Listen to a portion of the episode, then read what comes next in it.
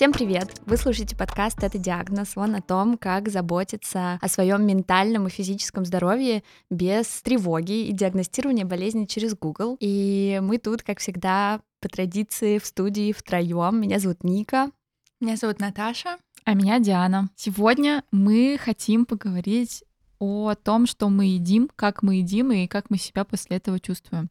И этот эпизод мы, конечно, решили записать не случайно. Иногда нас, э, как и всех современных людей, беспокоит еда на бегу, большие перерывы между приемами пищи, мы не успеваем поесть. У многих из нас... Проблемы ЖКТ. Да, и вот эти замечательные диагнозы, как гастродеуденит, гастрит. У меня гастродеуденит просто. О, да, реально? Что это такое? еще гастроэзофокальный рефлюкс. Да-да-да. А чем он отличается от гастрита? Я, кстати, не знаю. А, у меня просто вот э, в заключении врача было написано гастродуоденит, и мне сказали, ну это то же самое, что гастрит. У меня тоже гастрит. Я не помню, есть ли у меня гастрит. Да есть сто процентов. Но, но хеликобактер был, короче, вот такое что-то было. Ну да. Ну и, и вот этот вот рефлюкс, когда кислота выбрасывается, и типа лежать нельзя после еды. О, у меня тоже такое есть, да, ну, но вот, я всегда вот. лежу. Да, я тоже. У меня, кстати, с этими диагнозами вокруг ЖКТ интересная история, потому что в каком-то году у меня действительно болел живот, я ходила к врачу, делала ФГДС. А это было неприятно, но, кстати, я думала, что это будет хуже. Вот. И мне поставили вот гастрит и рефлюкс.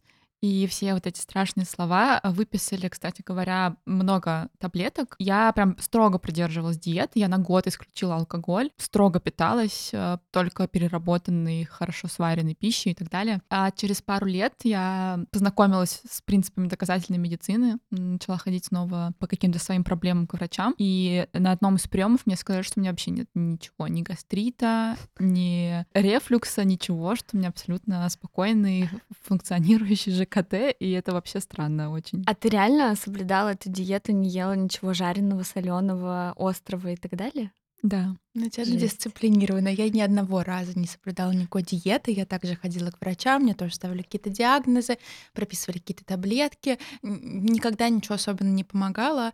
А, вот, поэтому я просто продолжала с этим жить, оно проходило само. Вот в целом так оно и бывает обычно. Каждый мой поход к гастроэнтерологу а я ход- начала ходить к нему лет с 12, наверное, и раз пять делала этот ФГДС. Каждый раз мне давали эту бумажку с диетой. Стол номер пять? Да, наверное. Ну, я, я точно, мне кажется, это такая универсальная, да, диета, которую всем Мгм. выписывают, я думаю, да. Но это та самая диета, когда тебе нельзя есть ничего соленого, жареного, можно есть только вареную пищу, нельзя есть сосиски там, например, или жареную картошечку. Вот, и Каждый раз я смотрела на эту диету, пыталась соблюдать ее типа максимум три дня. И потом переставала. И это будет мой э, один из вопросов, мне кажется, к гастроэнтерологу, потому что я очень, как бы я не соблюдаю эту диету, но я себя за это осуждаю, потому что, ну, кажется, что я делаю себе хуже этим. Вот, и чувствую стыд. Ну вот, кстати, с диетой я сказала, да, что я ее соблюдала. А будет честным сказать, что я, наверное, месяцев 3-4 а, на ней пробыла, но потом я просто придерживалась такой щадящей диеты, то есть я ела жареное, но не ела там чипсы, газировки, вот алкоголь действительно год не пила. И это плохо сказалось на моей психике, потому что потом э, я поняла, что так дальше жить нельзя. И начала постепенно пытаться есть какие-то продукты, и мне это было очень сложно. Я прям панически боялась, что если я сейчас съем какой-то вредный продукт, я свернусь калачиком от боли, и у меня снова разовьется гастрит, и все будет ужасно. Да, и ну, постепенно-постепенно, такими больш... небольшими экспериментами, когда я ела что-то и понимала, что со мной все окей, я вышла из этого состояния, но оно было, правда, мучительным.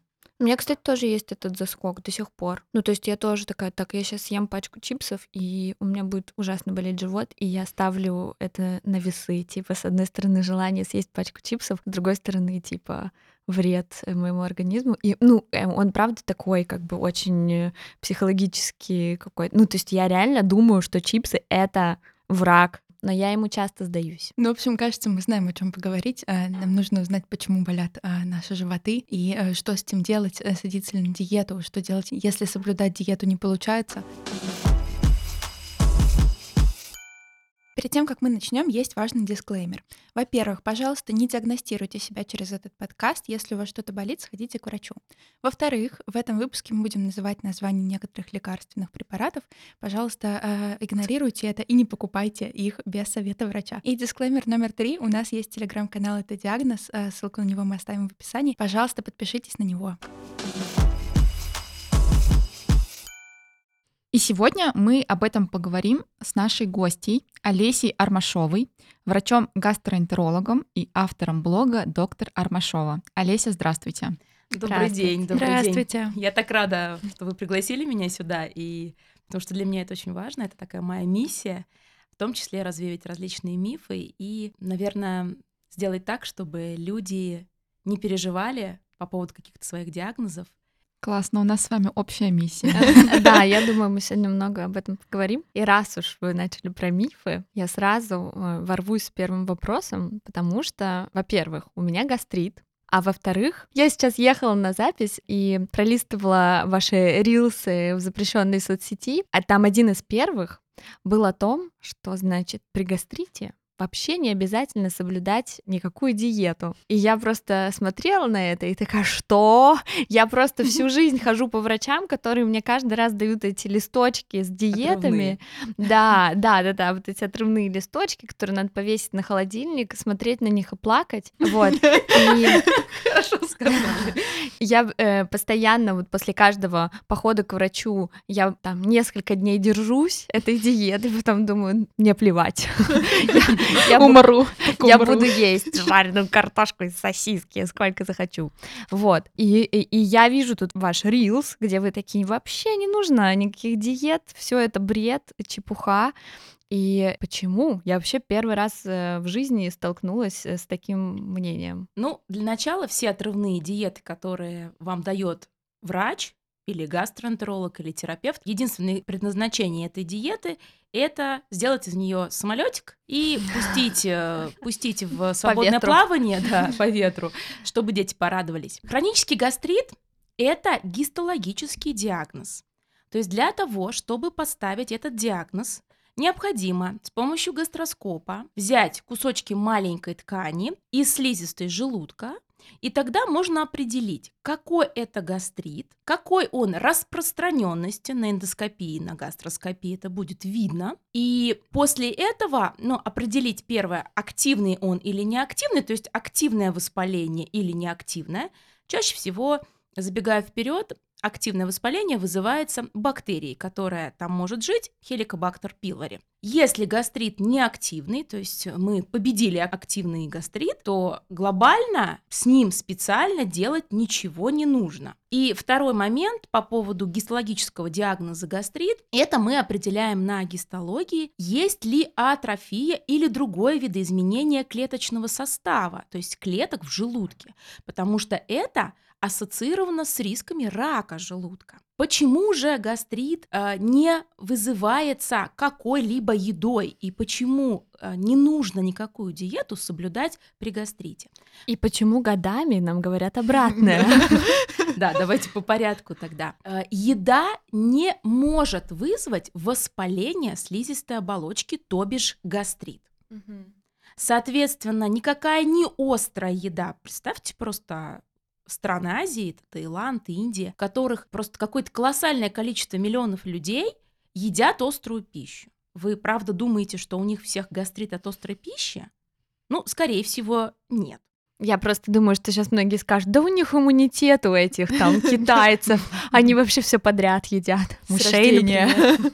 Ну, у нас тоже в России есть и горчица, хрен, да, острые такие вот специи, которые тоже, в принципе, очень многие едят и так далее. Основной причиной гастрита является инфицирование хеликобактер пилори, бактерии, которая может жить в желудке. Любая еда, какую бы вы ни съели, не является причиной гастрита, и тем более повреждения слизистой оболочки. Как этой бактерией можно заразиться? Очень классный вопрос, потому что очень многие мне его задают на приеме и считают, что этой бактерией можно заразиться с помощью поцелуя, какого-то использования просто бытовых каких-то тарелок, чашек, то есть бытовым путем заразиться. Ну, отчасти по поводу бытового пути это правда, но заражение происходит в детском либо подростковом периоде от родителей. То есть вы вряд ли сможете заразить свою супругу или своего супруга хеликобактер пилори, потому что такой э, лобильный иммунитет, назовем это так,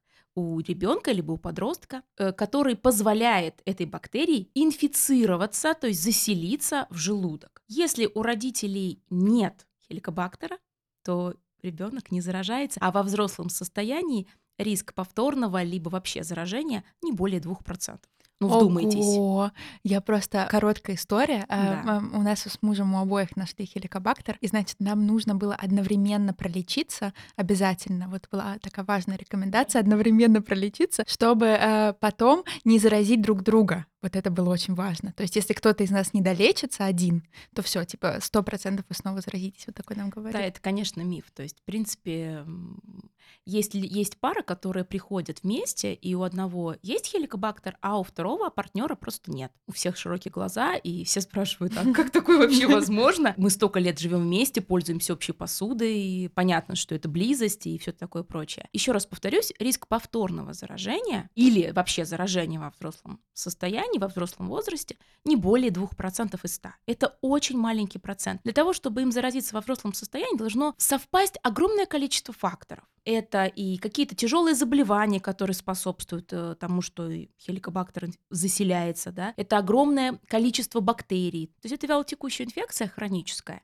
которую не надо лечить сию секунду. Подождите, а дети от родителей как э, заражаются? То есть это вот В силу того, что иммунитет, скажем так, лобильнее у ребенка, и тесный контакт в семье да, позволяет этой бактерии заселиться. Хотя у меня был такой интересный случай, буквально не так давно. Приходили на прием мама и со взрослой дочкой, ей было 21 год, ну, маме, соответственно, около 50. И самый интересный момент, что вот у мамы хеликобактер выявился, а у дочери нет. Вот такое тоже возможно, действительно. То есть э, инфицирование просто не произошло. Поэтому мы не лечим всю семью просто потому, что у кого-то из них хеликобактер выявился. Итак, хеликобактер вызывает гастрит. Если пролечить эту инфекцию, можно не получить больше э, диагноз гастрит и вообще не иметь никаких проблем э, с желудком? Смотрите, какая ситуация здесь. То есть, если вы от нее избавились, у вас активный гастрит переходит в неактивный. И, соответственно, риски дальнейшие рака желудка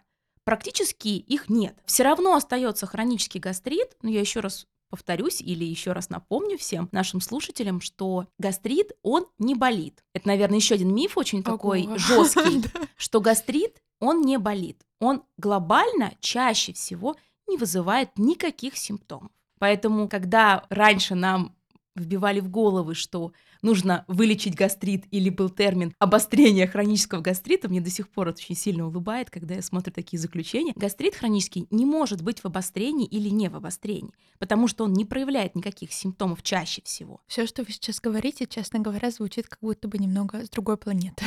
Типа я, Я, поси- да, я я частый посетитель э, гастроэнтерологов, особенно было раньше, и, э, ну, постоянно. Ну, то есть ты- хронический гастрит в обострении — это абсолютно адекватный диагноз, который можно Да, встретить. э, сейчас очень тоже очень часто. часто встречается. Он меня, правда, очень улыбает. Все-таки Мгм. 21 век на дворе. Если бы это было, наверное, 20 век, это можно было как-то списать на нет, что, ну, наверное, так все раньше считали. Но сейчас в современной доказательной гастроэнтерологии такой диагноз недопустим. А подождите, а что болит-то тогда, если ты вот объелся, объелся вот этой жирной еды, и потом у тебя вот здесь вот, даже не знаю, как это, как место это описать. Боли под ложечкой. Да, да, Да, у тебя, болит. И я все время такая, ага, вот он мой гастрит, пойду выпью там амес или еще что-нибудь.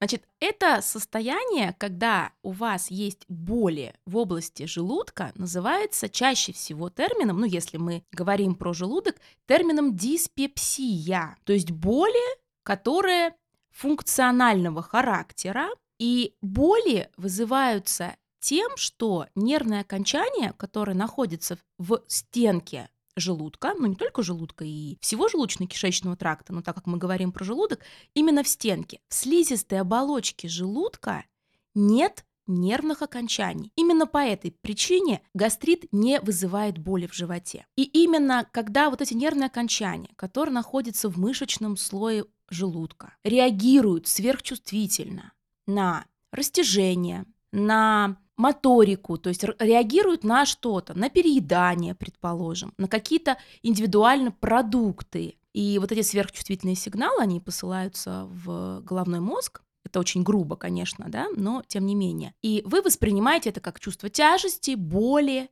и так далее. То есть, грубо говоря, такой нервный желудок, назовем его так, да, и это такой термин, да, ну не термин совсем, такое обывательское понятие, которое, в принципе, многим становится понятно, да, что на какие-то продукты каждый человек может реагировать. Это связано и с э, повышенной тревожностью, с уровнем стресса, с э, тревожно-депрессивными состояниями.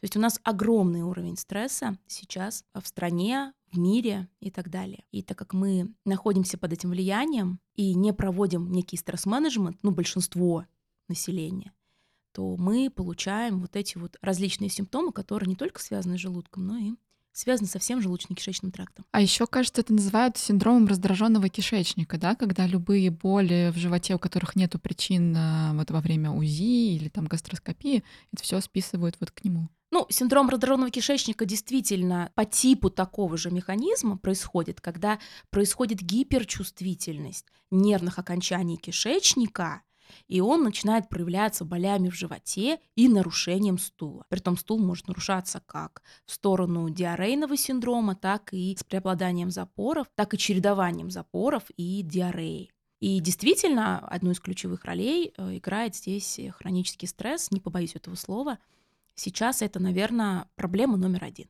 А правильно я понимаю, что э, это никак не лечится? То есть нужно устранять там какую-то другую первопричину, там стресс и так далее. Вот сам, сами боли в желудке, условно, ничего с ними не сделать. Здесь, с одной стороны, можно сказать, что здесь это состояние имеет некое хроническое течение, так же как синдром раздраженного кишечника. Но есть хорошая новость, что на самом деле мы можем, если это можно так назвать, уйти в очень долгую ремиссию, и это правда будет зависеть только от нас, от тех действий, которые мы совершаем. То есть это и медикаментозная терапия, которую назначает гастроэнтеролог, это э, стресс-менеджмент, это занятия с клиническим психологом или психотерапевтом с помощью когнитивно-поведенческой психотерапии. То есть это один из самых доказанных методов психотерапии при функциональных заболеваниях желудочно-кишечного тракта. Это и общий стресс-менеджмент, это ежедневная физическая нагрузка, не побоюсь этого слова, от 30-60 минут в день. А, и более того, это не моя какая-то отсебятина, это включено во многие клинические рекомендации разных стран, которые вот действительно с доказанной позицией. Это нарушение сна, если есть, то коррекция сна, то есть нам необходимо наладить сон. Это и другие различные аспекты стресс-менеджмента, да, на которые сейчас мы, наверное, не будем останавливаться, но если uh-huh. интересно, то с удовольствием расскажу. Подождите, а мизим, гастал, амес, что нам с этими всеми таблетками делать? Они могут облегчить симптомы в моменте, да, снять там скованность, боль, может быть, какую-то? Да. Если вы испытываете какие-то симптомы диспепсии, действительно, мы понимаем, что мы можем в моменте что-то снять, uh-huh. то есть чаще всего либо это нарушение моторики желудка, либо какой-то спазм, либо вы переели, и у вас какое-то растяжение желудка, и вы чувствуете чувствуете такие симптомы. Так вот, мы можем ряд препаратов использовать, э, Самый простой препарат, который мы можем использовать без консультации врача, это препараты, которые, скажем так, обволакивают слизистую оболочку желудка такие как гивискон, если у нас есть изжога или жжение в области желудка, альмагель, да, вот такие, такого плана препараты. Если мы говорим про таблетированные формы, которые позволяют нам снизить количество симптомов, все-таки здесь должен их назначать врач. Ну, мизим – это препарат, я тут сразу развею еще один миф. Мизим – это ферментный препарат. Это препарат, у которого нет точки приложения в желудке от слова совсем. Серьезно? Да, да. То есть он не незаменим для желудка? Да, эта реклама вообще очень интересная, да. Она вообще какая-то очень странная, потому что, да, действительно, мизим не работает в желудке от слов совсем, потому что у него капсула есть у этих препаратов мизим и другие ферментные препараты, которые инактивированы в желудке. Препарат становится активным, когда таблетка попадает в тонкую кишку.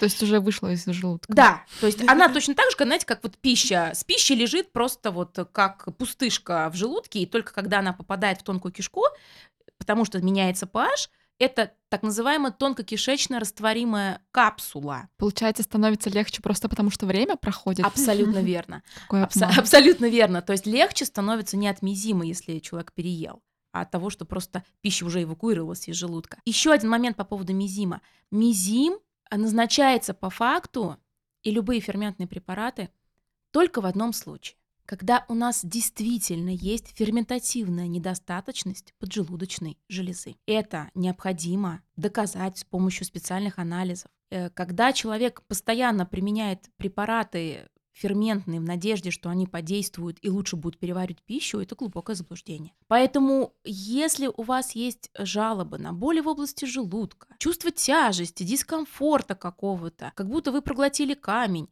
то мизим и ферментные препараты просто не работают. Бесполезно. Вряд ли, конечно, вы прям очень глобально именно вредите себе. Тем не менее, непонятно, зачем их вообще применять. Хочется мне еще гастрит этот добить, хотя мы его и так, мне кажется, уже уничтожили почти. А, Вот вы сказали про еду, что еда э, вообще никак не влияет на там, развитие гастрита желудка. А алкоголь, например? Вот у алкоголя прямое разрушающее действие на пищевод, на желудок, на печень, на поджелудочную железу, ну, в общем-то, на весь организм. Мгм. Зависит от дозы. То есть чем больше человек употребляет алкоголь, тем больше вероятность разрушения каких-то клеток, да, печени, клеток слизистой оболочки пищевода, желудка и так далее. Естественно, алкоголь нет безопасных доз алкоголя. Все люди, которые пытаются списать что нет, Всемирная организация здравоохранения же рекомендует какие-то дозы алкоголя. Это глубокая неправда. Там есть допустимые дозы алкоголя. Те, которые, ну, в меньшей вероятности могут вызвать серьезные последствия. Но безопасных доз алкоголя не существует. И я еще хотела э, сказать, что вот две основные причины гастрита, их очень много на самом-то деле, но две основные причины. На первом месте стоит инфицирование хеликобактером, хеликобактер пилори, а на втором месте это прием определенных лекарственных препаратов. А у нас в стране по определенным обстоятельствам применяется огромное количество различных препаратов а, разными группами населения. Ну, вы скорее тут говорите про обезболивающие, правильно? Да, и первая группа это обезболивающие, нестероидные противовоспалительные препараты, но есть и ряд других препаратов. Это и гормональные препараты и ряд других препаратов, которые человек вынужден по определенным обстоятельствам принимать очень длительно. И у них действительно прямое тоже разрушающее действие на слизистую оболочку не только желудка, но и э, тонкой кишки, и даже иногда толстой кишки. А давайте вот тут проговорим, а, какая доза, ну вот какие-то э, лекарства назначаются, и с этим ничего не сделать, а есть там какие-то лекарства, в том числе вот нестероидные противовоспалительные, которые мы любим себе сами назначить при менструации, головной боли. Какая доза все-таки может быть безопасной для желудка? Здесь, наверное, надо сказать, что нет прям вот безопасной какой-то дозы, но если это однократный какой-то прием, то вы, конечно, не вызовете ни эрозии, ни язв в желудке или в двенадцатиперстной кишке. Если это какой-то курс нестероидных противовоспалительных препаратов, либо человек вынужден очень часто применять их, практически каждый день, допустим, при ревматоидном артрите, при каких-то других системных заболеваниях, которые ассоциированы с хронической болью, то здесь даже ставится вопрос о том, что нам необходимы препараты, которые, возможно, будут защищать желудок. Нет такого правила, что всем подряд необходимы препараты, которые снижают кислотность, да, и которые якобы там защищают желудок. Здесь каждый раз индивидуально решается вопрос. То есть, если вы во время менструальной боли, либо ну, голова болит у человека, вы раз в месяц выпиваете таблеточку обезболивающего, вы вряд ли сможете так активно навредить э, своему желудку. Просто часто есть такая а, тема, что назначают, чтобы не вредить желудку, вместо обезболивающих таблеток, обезболивающие в виде свечей. Вот, э, вот это, например, типа может помочь? Вот это как-то Не работает может, в хорошую потому сторону? что вот язвообразующее действие у нестероидных противовоспалительных и обезболивающих препаратов, оно системное. То есть хоть вы вену вводите препарат, хоть в мышцу, хоть э, в виде свечей. То есть поступает активное вещество этого препарата в кровь, вызывая да, определенные механизмы патологические, которые могут привести к язвообразованию или повреждению слизистой оболочки желудка, двенадцатиперстной кишки, тонкой кишки, предположим, и так далее. Я хочу, может быть, э, немного закрыть наш э, гастритно-желудочный э, блок разговора последним вопросом. Второй миф, а может быть не миф, но, в общем, второе распространенное мнение после того, что если у тебя гастрит, тебе нужно соблюдать диету, это первая история. А вторая — это если у тебя гастрит, и ты будешь, значит, продолжать вести какой-то безобразный образ жизни, есть Макдональдс и всякую жирную острую пищу, то у тебя будет язва. Насколько вообще это все взаимосвязано? Еще раз, наверное, который раз, я, наверное, сегодня не- неоднократно буду питать. Что бы вы ни съели, бургер из Макдональдса, какой-то острый соус, острое блюдо, жирное блюдо, это не способно привести к гастриту или язве желудка или двенадцатиперстной кишки. Но есть ряд особенностей по другим частям. Допустим, определенная еда, а, несмотря на то, что мы никогда не демонизируем какой-то определенный продукт, у нас нет еды плохой или хорошей. Но все есть яд и все есть лекарство зависит только от, От дозы. Ну да, во всем нужен баланс. Да, потому что если вы съедите там, выпьете стакан колы, ну, от этого ничего страшного не произойдет. Вопрос в балансе и вообще вот э, как вы, как часто вы это делаете и что вы помимо этого еще кушаете. А то, Мгм. может, у вас один, одни углеводы в рационе, сникерсы, еще там что-то. Ну такая язва-то от чего? Язва? В 15% случаев язву вызывает э, инфекция хеликобактер пилори. Мгм. Это основная, основная причина язвообразования. Вторая причина – нестероидный противовоспалительный препарат. Серьезно? Серьезно, да. А это следующая за гастритом болезнь или это другая болезнь? Это скорее другая номенклатура болезни. То есть язва – это дефект слизистой, то есть рана на слизистой оболочке. И вот именно при язве болевой синдром будет.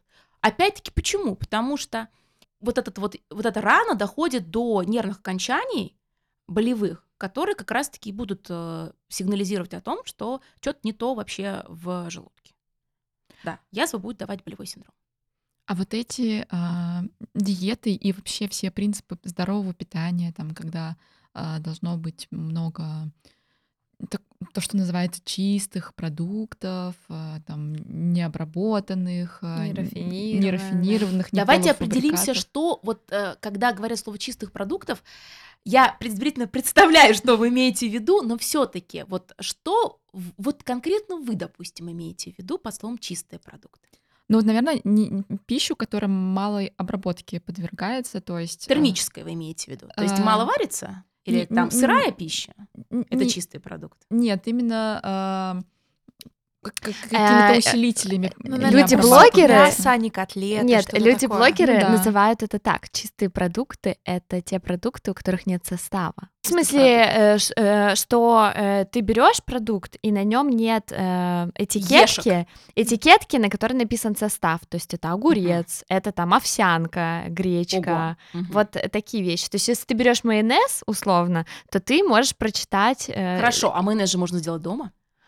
Э, наверное, да. Ну, то есть, ну, Он сразу чистым становится. Ну, Наверное. Смотрите, у нас а, мы, правда, не демонизируем еду, потому что э, если мы разделяем продукты на плохие и хорошие, то у нас резко будет повышаться тревожность по поводу всего. И будет болеть Мгм. желудок. И более того, конечно, то есть вам будет все время казаться, что я вот съела а, вот этот несчастный бургер, и мне вот э, от, именно вот от него плохо.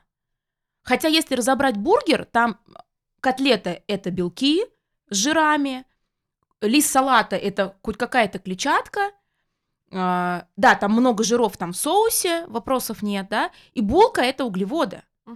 То есть для желудка это белки, жиры, углеводы и клетчатка. Ну, и микроэлементы, и витамины, которые там присутствуют. Самым лучшим образом жизни и питания признан средиземноморский тип питания.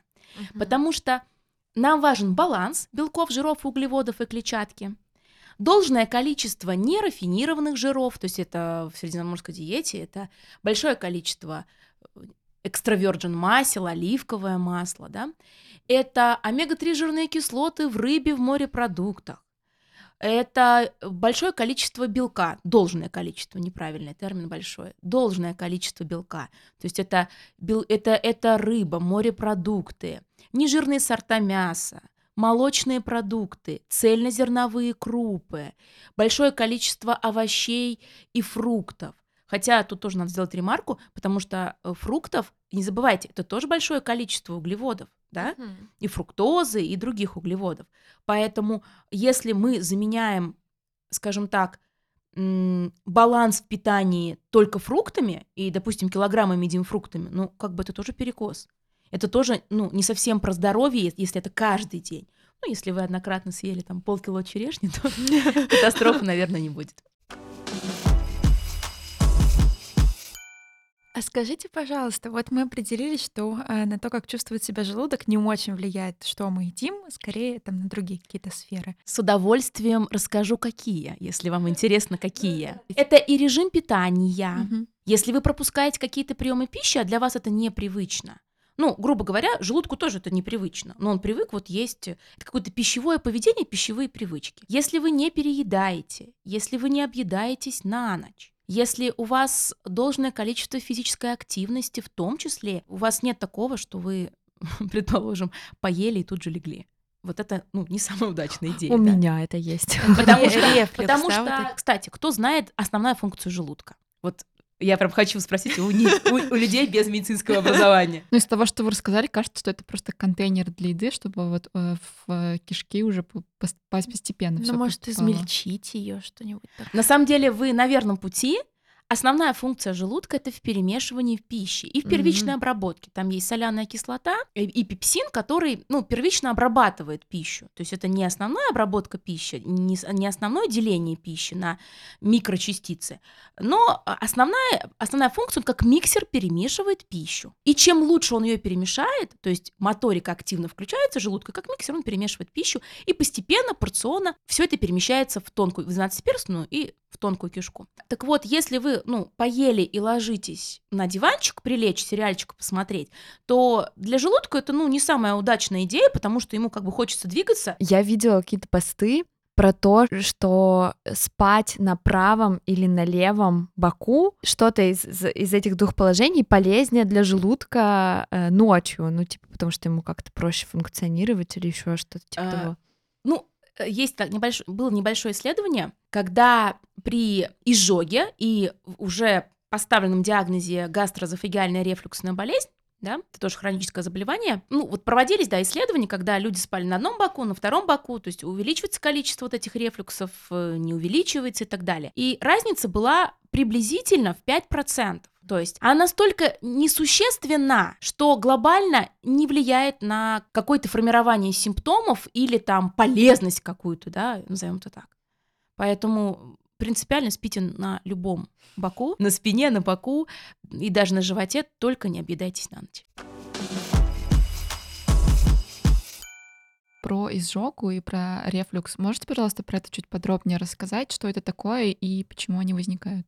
Изжога это всего лишь симптом. Очень часто люди путают. Изжога это классический симптом, и его на самом деле нельзя ни с чем спутать. То есть человек, который хоть раз в жизни испытывал изжогу, знает, что это такое. Я испытывала изжогу во время третьего треместра беременности, и поэтому смогу с уверенностью сказать, что невозможно перепутать. Но некоторые люди начинают путать. То есть изжога — это жжение в груди. Чаще всего после какого-то триггера. То есть после еды, после какого-то наклона, а, ну, во время беременности, да, часто бывают. То есть это забрасывается кислота из желудка в пищевод за грудиной, в груди вы это будете чувствовать. Если человек чувствует, очень часто, знаете, показывает горло пациент и говорит, ну, у меня жжет вот э, в горле. Вот жжение в горле может быть вообще никак связано с рефлюксной болезнью или с изжогой. Или говорит, что есть жжение в области желудка. Вот жжение в области желудка это тоже симптом диспепсии чаще всего, но не изжоги. То есть изжога это основной симптом при гастрозофагиальной рефлюксной болезни.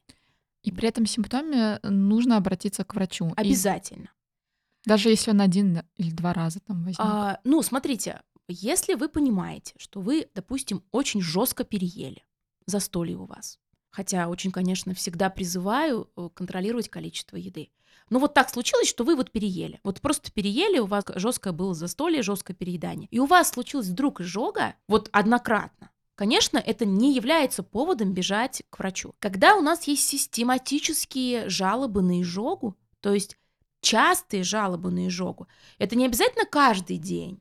Но если вы как минимум раз в неделю испытываете изжогу на протяжении какого-то времени, то это точно повод обратиться к врачу. Угу. А тут, может быть, мы вообще поговорим о том, а, когда нужно обращаться к гастроэнтерологу. Нужно ли, например, как гинекологу приходить к нему раз в год, раз в три, mm-hmm. в пять лет. Да, на профилактический. Тоже осмотр. классный вопрос. Но давайте начнем с того, что любые жалобы со стороны желудочно-кишечного тракта требуют неоднократно, вот что там у вас кольнуло под правым боком и прошло.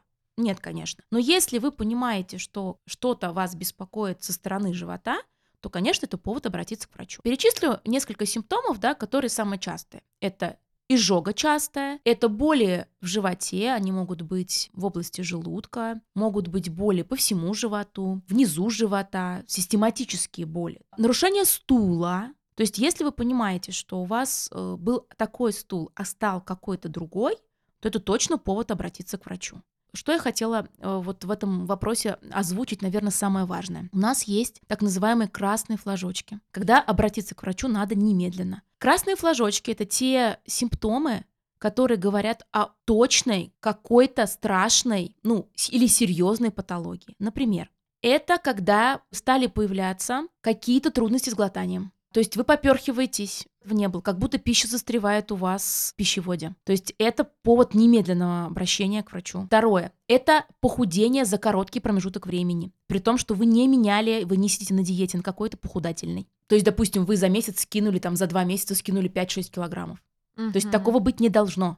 Следующий красный флажок – это кровь в стуле. Кровь в стуле нельзя этот симптом игнорировать. Это немедленно нужно попасть к врачу. К гастроэнтерологу, к проктологу, к хирургу, к терапевту, к любому. Если в анализах крови у вас выявляется анемия, то есть снижение гемоглобина, да, это повод к тому, чтобы прийти либо гастроэнтерологу, ну, скорее всего, вы пойдете к терапевту при такой ситуации, и, скорее всего, он вас отправит на обследование. В том числе и самое важное обследование – это осмотр гинеколога, гастроскопия и колоноскопия, это осмотр толстой кишки с помощью специального видеоэндоскопа. Следующий красный флаг – это боли, которые трудно купируются в животе, которые, когда спазмолитики не помогают, то есть препараты, которые снимают спазмы, когда вы просыпаетесь от болей, особенно по ночам. То есть ночные боли – это не характерный симптом для, допустим, синдрома раздраженного кишечника. Тут хочется еще сказать, если мне позволите вы, когда не надо обращаться к гастроэнтерологу. Вот давайте, когда не надо, ну, если можно, я, если интересно, да? Вот когда у вас есть какие-то высыпания на коже, и вас пытаются отправить к гастроэнтерологу, говоря о том, что у вас с кишечником что-то не в порядке, то в большинстве случаев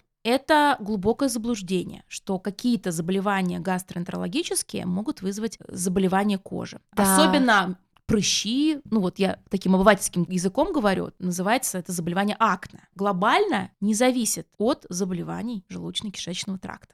Да, у нас есть выпуск с дерматологом, где мы подробно об этом разговариваем, и да, послушайте его обязательно, если не слушали. Но Хочется защитить э, отчасти дерматологов, которые иногда направляют гастроэнтерологам. У нас, правда, есть э, определенные заболевания, когда поражаются и слизистые оболочки, и кожа. Это, правда, очень редкие заболевания, но, в частности, допустим, целиакия. То есть истинная непереносимость глютена. Вот э, при таком реальном истинном диагнозе напомню или скажу, что э, целиакия, истинная непереносимость глютена, ею болеют в нашей стране всего лишь 1% населения. То есть это ма... очень редкое Это болезнь, очень редкое да. заболевание. И действительно, вот э, те пациенты, которые у меня наблюдаются с целиакией, у них, когда только-только это заболевание началось, действительно были определенные изменения кожи. То есть могут они быть, могут быть, могут не быть. И тогда в этих случаях, допустим, да, дерматолог совершенно законно отправляет гастроэнтерологу, если, допустим, есть эти вот изменения, которые могут быть характерны для целиакии. Или, допустим, при болезни крона. Такие тоже могут изменения кожи быть определенные.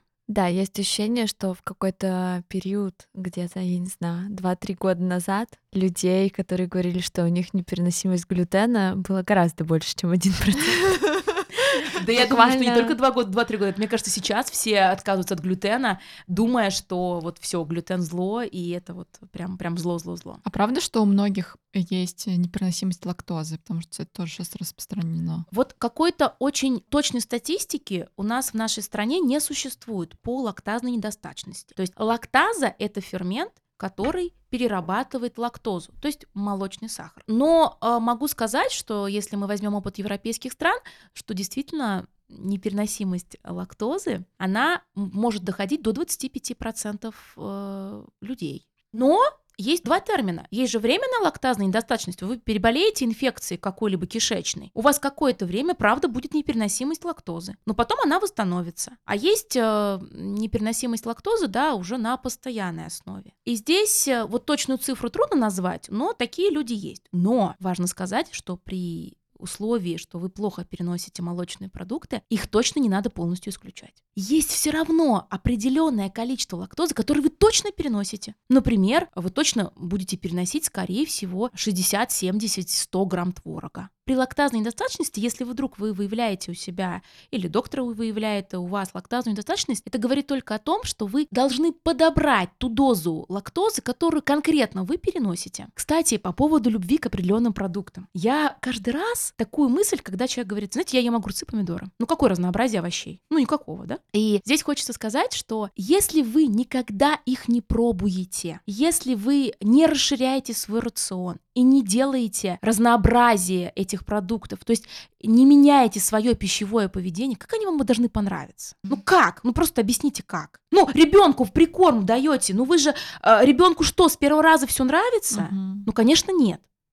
И когда человек говорит, я не люблю брокколи, ну окей, если, если вы не любите один единственный продукт, Бога ради, вы можете его не есть. Но если вы целую группу продуктов не любите, допустим, кисломолочные продукты вы не кушаете, или вы не кушаете вообще овощи практически, то к вам опросики. Мгм. А пробовали Э, ли вы? их? Да, пробовали, и как вы их вводите в рацион. Мне в целом хочется добавить, что я вообще не понимаю этого подхода, когда люди такие, я вот не ем кабачки, потому что я когда-то в 10 лет их попробовала, они мне не, ну, не понравились, и вот я не ем кабачки, или там я не ем баклажаны. Мне кажется, что у нас с возрастом меняются очень э, пищевые Мгм. привычки какие-то. Я, например, все время избегала тыкву, сейчас вот э, вообще с большим удовольствием ее ем. Я думаю, что я когда-нибудь э, дорасту до любви к оливкам. Почему бы Я живу с мужчиной, который говорил, что он не ест кабачки. Я стала готовить кабачки, он вот с удовольствием их ест. Вот. Или мой брат, он всю жизнь считал, что он не ел грибы, но мы просто мелко их шинковали и подсовывали под... э, По другим соусам, да, под другим вдруг соусом. Говорит, да это там приправа какая-то, и он вообще с большим удовольствием ел. Ну, в общем, мне кажется, что, ну, это правда какое-то очень странное... пищевое поведение. Да, да, да. По ну, то есть факту, да. э, странно избегать, избегать да? какие-то продукты там годы. Но я понимаю, если ты попробовал, тебе один раз не понравилось, ты такой, окей, так, баклажаны пока не мое. Но ты выжиди какое-то время, попробуй через год, попробуй по-другому их приготовить. Ну, в общем, мне кажется, да, что Тут еще психологический аспект надо учитывать, и некоторым вообще пищевое поведение приходится работать с психологом, с клиническим. Это тоже надо момент. Но на самом деле, конечно, надо что-то всегда пробовать. Мгм. И пробовать начинать по чуть-чуть. Здесь чуть-чуть, то есть вкусовые рецепторы, они начинают реагировать, и вы по-другому через какое-то время начинаете их воспринимать. Особенно, когда вы по чуть-чуть часто начинаете это добавлять в пищу.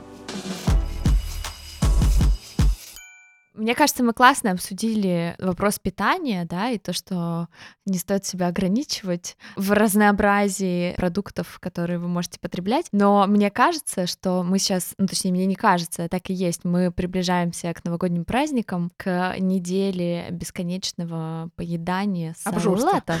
Да, и обжорства. Давайте напоследок нашим слушателям дадим какие-нибудь советы, что можно делать, чтобы помочь себе в это время и своему желудку. Ну, первое, что хочется сказать, что постарайтесь не переедать, насколько это возможно. Второе, мы не едим салаты на следующий день, потому что риск кишечных инфекций, отравлений в разы сразу повышается. Второе, больше двигайтесь. Поели, сходили прогуляться на полчасика. Поели, сходили, прогулялись еще на полчасика, если мы говорим про новогоднюю ночь, либо последующие праздники. Пейте больше жидкости. Потому что, скорее всего, вы ее будете пить мало. Скорее всего, это будет огромное количество соков, это огромное количество кока-колы, ну и алкоголя. Поэтому пейте больше воды. Чем больше воды вы будете пить, тем меньше, скорее всего, вы, возможно, будете есть еды. Наверное, все-таки мы не живем, чтобы есть, а едим, чтобы жить. И поэтому еда не должна быть культом. Ну вот как-то так. Наверное, это, на этом можно, наверное, завершить. Класс, Да. спасибо вам большое. Спасибо. В конце этого выпуска хочу поздравить вас с Новым годом от всей команды «Диагноза». И это не только те голоса, которые вы обычно слышите в подкасте, но и наш продюсер Агния и наши звукорежиссеры. Мы хотим пожелать вам вкусной еды, здоровья, а еще пожелать не гуглить диагнозы и возвращаться слушать наши выпуски в новом году. Мы обязательно будем продолжать. С Новым годом!